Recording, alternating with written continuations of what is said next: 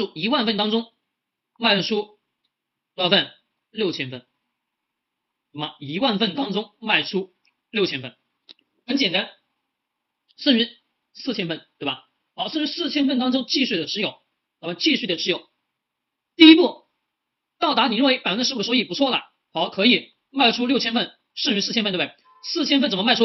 四千份随着后期的不断不断上涨，对吧？不断上涨。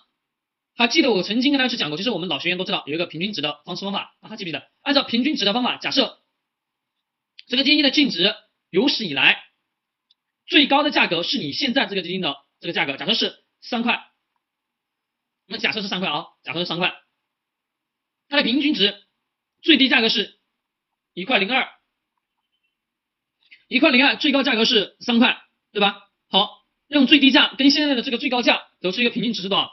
我们就估算，我们就不仔细算，我们就估算是二块五，好不好？我们假设是两块五。那么两块五的这个位置是平均的中中等线吧，对不对？好，这个是一块二，值在对在两块两块六左右吧，对，差不多，平均值其实是两块六，其实跟这个价格一样。好，在两块六左右了，剩余的四千呢，看到是如果说用最低价格跟最高的目前的这个位置的最高价格进行做一个对比，对比完之后是当下的各位不是最高值啊，是。最低值基金净值有史以来最低，最低，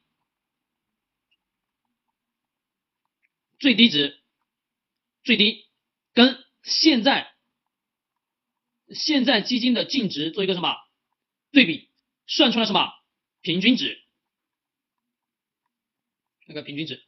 好，如果说这个平均值得到了，在三块。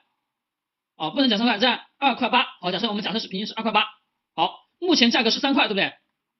目前价格要大于这个二块八，对吧？没没错吧，各位？好，既然大，那么怎么办？各位，我就把后面的这四千份全部卖出，懂吗？这是我所使用的方法。大家会认为会有弊端，对，会有个弊端存在。这个弊端在哪里呢？